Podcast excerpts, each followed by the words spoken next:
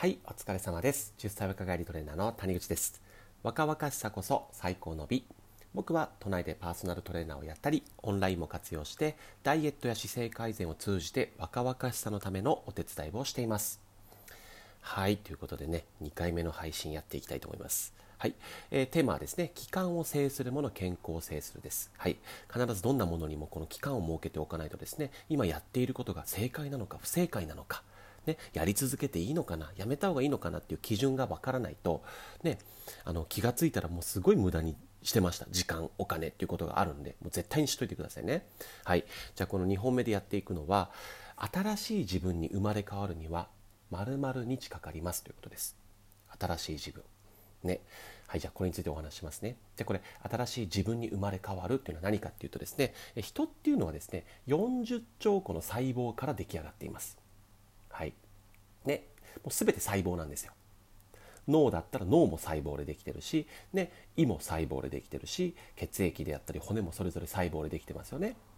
それが40兆個それぞれのね部位の細胞があってそれであなたが出来上がってるわけです。はい、で、えっと、その細胞っていうのがですね、まあ、入れ替わることで、まあ、体質が改善したりとかね筋肉がついたりとかねお肌がきれいになったりとか、ねえーそういう風になっていくというわけですね。はい、じゃあこれね1個ずつお話ししていきますよ。1個ずつ。まずですねまず、えー知りたいところでいくとですねまずお肌。お肌。お肌って皆さんどれぐらいで入れ替わるか知ってますか？お肌。これ年齢によって実は違うんですよ。あの大体これ何周期って言われてるかな？なんか28周期とか4 28日周期とか40日周期とかそれぐらいは聞いたことあるんですけどあの実はね年齢によってこれ変わるみたいなんですよ。まず10歳代10代の時はですね20日周期なんですね。で20代になると約、まあ、28日周期。だから1ヶ月ぐらいで入れ替わるということです。で30歳だと40日。40歳だと55日、えー50歳であれば75日。60歳だと100日。ね。だから60歳だと3ヶ月ちょいかかるんですよ。結構時間かかりますよね。でこれで何がわかるかっていうと、まあ、それぐらいで入れ替わるんだなっていうこととプラスで年齢を重ねるにつれてやっぱり細胞の入れ替わりって遅くなってくるってことです。だから子供のうちって早いんですよね成長が。その分多少なんだろうなうんよろしくない体であったとしてもそこから整えることで早い段階で結果が見えてくる。けど年齢を重ねるにつれてもしあなたがこう持っている地図がですよ。健康とか美容の地図がちょっとずれていて。ね。あちゃーこんな風になっちゃったと思ったらそこから直すまでに軌道修正して元の自分に戻る。ないしは理想の自分に行くまでにはやっぱそれだけ時間かかるってことなんですよね。うん、そこだけちょっと覚えておいていただけるといいかなと思います。はい。まあ、40代で55日だから約2ヶ月かかんないぐらいか。ね。結構かかりますよね。いやびっくりです。はい。今ねお肌のお話させていただいたんですけれども次ねこれ骨ってどれぐらいかかると思いますか？骨です。これもね年齢によって違うんですよ。はい。ちっちゃい時はですね、まあ、成長期なんかの時は12年ぐらいでね入れ替わるんです細胞。で、えーまあ成人になってくると、まあ、大人になるとですね、まあ、23年って言われてます。はい、で70歳とかになってくるともうねこれ3年以上かかるんですよ。全て入れ替わるまでに。あくまでこれ全て入れ替わるまでですよ。日々細胞というのは入れ替わってますよ。全て入れ替わるまでに骨が入れ替わるまでにそれぐらいの時間がかかるということです。結構変わるでしょ。うね。だから1ヶ月2ヶ月で骨が強くなるなんてことはないんですよ。うん。今ね骨粗鬆症今ちゃんと言えてましたかね。あの骨がスカスカになる病気がめちゃめちゃ増えてます。これ若い人でも。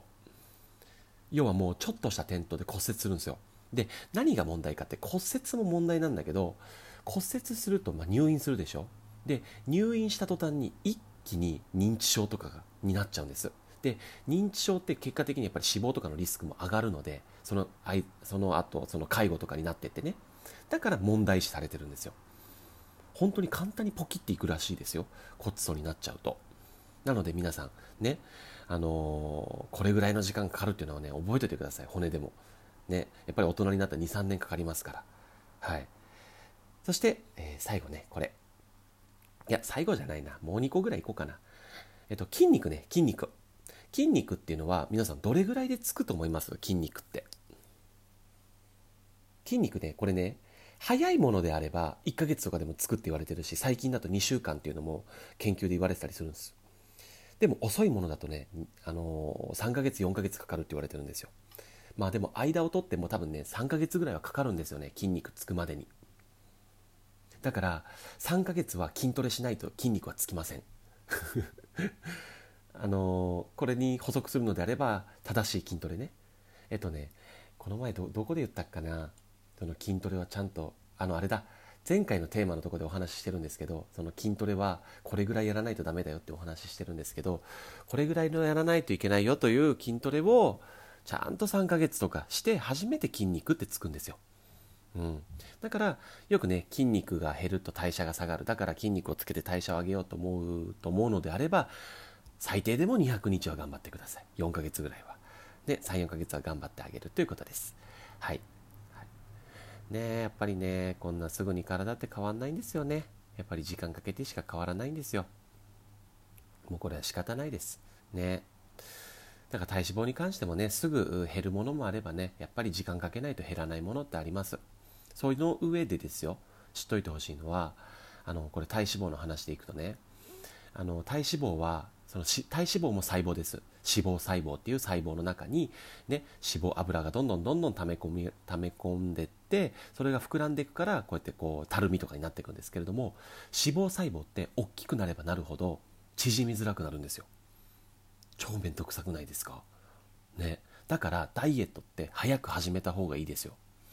早く始めた方が痩せやすいです。ある程度太っちゃった方がねあの変化は大きいけどなんだろうな最後の爪のところでやっぱりね痩せづらいんですよ。だから早く痩せたい早く痩せたいというか早く理想の自分になるためには早くダイエット始めた方がいいです。それのがメリットです。はい。じゃあ最後ねこれ血液いきますか血液。血液はですね、まあ、体に大体5リットルぐらいあると言われてるんですけれどもこれがね100日から120日まあおおよそ、えー、4ヶ月ぐらいで入れ替わると言われていますじゃあこれね、何が言いたいかというと、えー、まあ、皆さん、血液検査ってありますよね。血液検査ね。まあ、いろんな数値がわかるわけじゃないですか。で、血液検査の項目の中で、まあ、中性脂肪とか結構気にされる方いると思うんです。で、中性脂肪っていうのはね、意外と変化出やすいんですよ。例えば、昨日とか昨日そん前にね、すごいこう油っぽいもの食って、もう、ね、そんなもの食べましたっつっていくとね、結構中性脂肪の値上がってたりするんですね。中性脂肪って意外と変わったりします。じゃあですよ、1ヶ月後に健康診断があって血液検査あるから、ね、あの、ダイエットやろうってね、1ヶ月前から思っても、健康診断はごまかせません。なぜなら入れ替わるまでに4ヶ月かかるからです。うん。特にあの、あれですよ。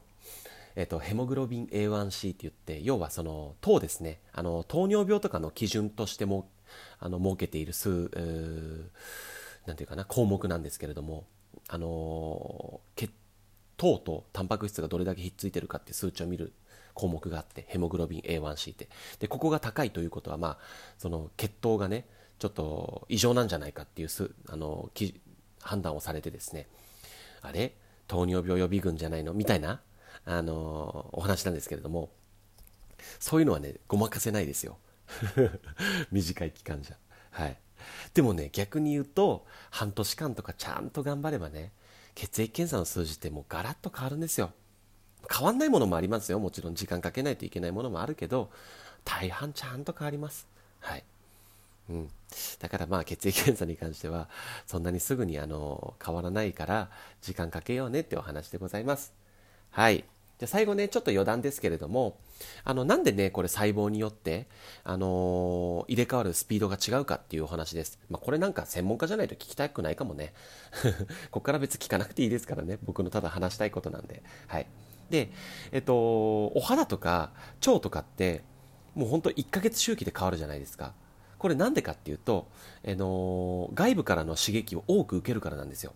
肌は常にね、空気中の菌とかウイルスとかね、風っていう、こう、物理的な刺激から体を守ってくれてるじゃないですか。で、これ腸に関してはですよ、ね、消化された食べ物っていうのがね、こう接触するんですよ、腸に。要はストレスなんですよ、それってね。ね。だから、それって、じゃあ、そういうストレスをいっぱい受けてるところがね、ずっと入れ替わらなかったらどうなります？ダメージ受けまくってボロボロになっちゃうじゃないですか。だからそういうところっていうのはね早いんですよ入れ替わるタイミングが。うん。まあそういう理由です。はい。ね。まあこれ雑学みたいな感じなんであの僕雑学本当大好きなんですよ。これ雑なの雑学なのかどうなのか分かんないけど。で意外と雑学の方が好きな人多いじゃないですか。女性でも結構いてその話面白いって言ってねすごくこうキャッキャ喜んでくれる生徒さんもいるのでなんかそういう人たちの、えー、笑顔を思い浮かべるとですねなんか一個でも雑学を、えー、知りたくなったり調べたくなるんですはいあの なんか知的好奇心って面白いですよね人のねはい。っていうお話でした。だらだら話してごめんなさい。はい。ではね、えー、最後までご視聴していただきありがとうございました。では、失礼いたします。バイバイ。